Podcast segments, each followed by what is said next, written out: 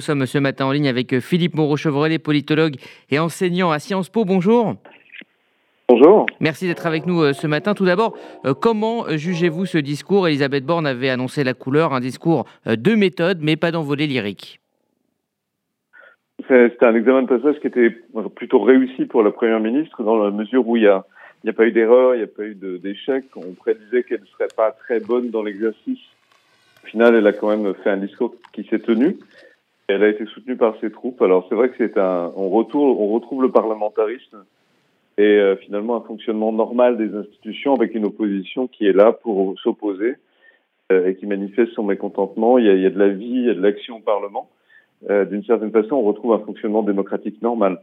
Alors l'après-discours a été marqué par une polémique hein, suite à ces propos de la chef de file des Insoumis, Mathilde Panot. Je propose de l'écouter. Madame Borne, il faut le dire, vous êtes une rescapée. Vous êtes la première ministre la moins bien élue de la Ve République. Vous avez maintenu un gouvernement à trous et à sursis. Trois de vos ministres ont été défaits aux législatives.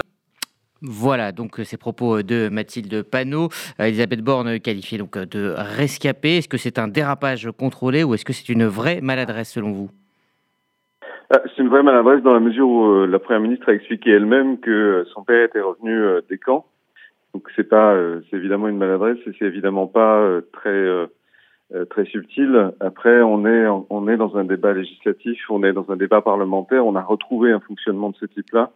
Et dans ces cas-là, les, enfin voilà, les, ce, type de dérapage est quasiment inévitable. Toute la séance a été rythmée par de la contestation, des cris, euh, des Mais quitte à, à passer certaines lignes rouges, comme, comme évoqué ce, ce, vocabulaire qui très clairement fait penser à la, à la Shoah alors non, euh, ça c'est inadmissible. Enfin, le fait que qu'elle le fasse alors que alors que la première ministre elle-même a expliqué quelle était sa situation familiale et vu les accusations qui peuvent peser sur la Nupes par ailleurs, euh, c'est, vraiment pas euh, c'est vraiment pas euh, intelligent et c'est un dérapage. Le problème c'est que dans l'hémicycle il va y en avoir il y en aura forcément constamment maintenant qu'on a retrouvé une opposition qui s'oppose et qu'on est dans quelque chose qui est c'est un petit peu comme l'arrivée de il y a eu ça dans d'autres pays avec l'arrivée de militants euh, ou euh, d'élus d'extrême gauche en masse au Parlement ou d'extrême droite d'ailleurs, euh, c'est, ça se traduit par des cultures politiques qui se confrontent, qui ne sont pas du tout les mêmes.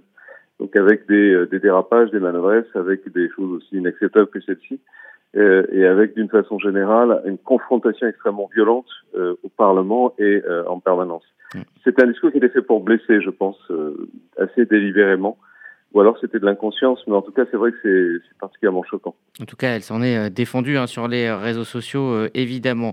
Euh, on a vu hein, donc des députés, vous venez de le dire, insoumis très agités, vindicatifs, très dissipés, et au contraire, des députés du Rassemblement national, eux, plutôt disciplinés. comment analyser ces deux postures d'opposition? C'est deux stratégies différentes.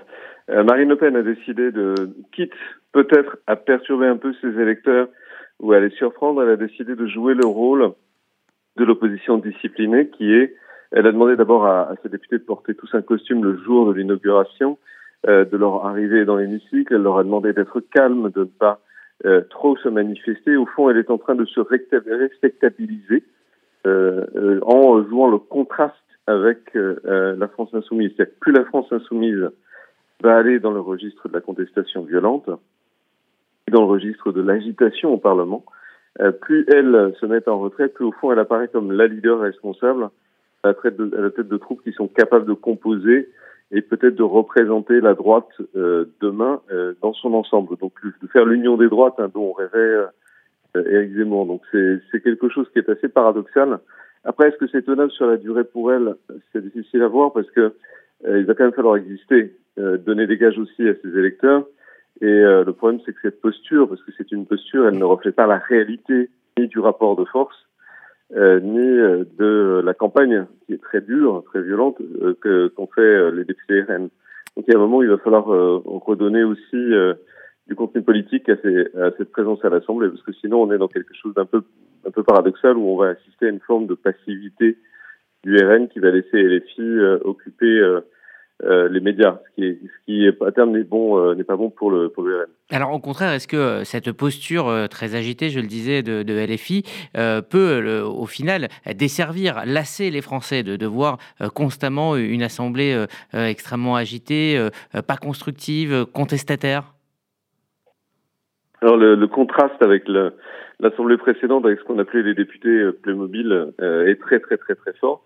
Euh, est-ce que ça peut lasser, euh, ça peut, disons, donner euh, une tonalité à l'opposition LFI qui est une tonalité d'agitation un petit peu vaine, un petit peu folklorique, peut-être pas exactement au niveau de sérieux ou au niveau de discussion politique qui était attendu.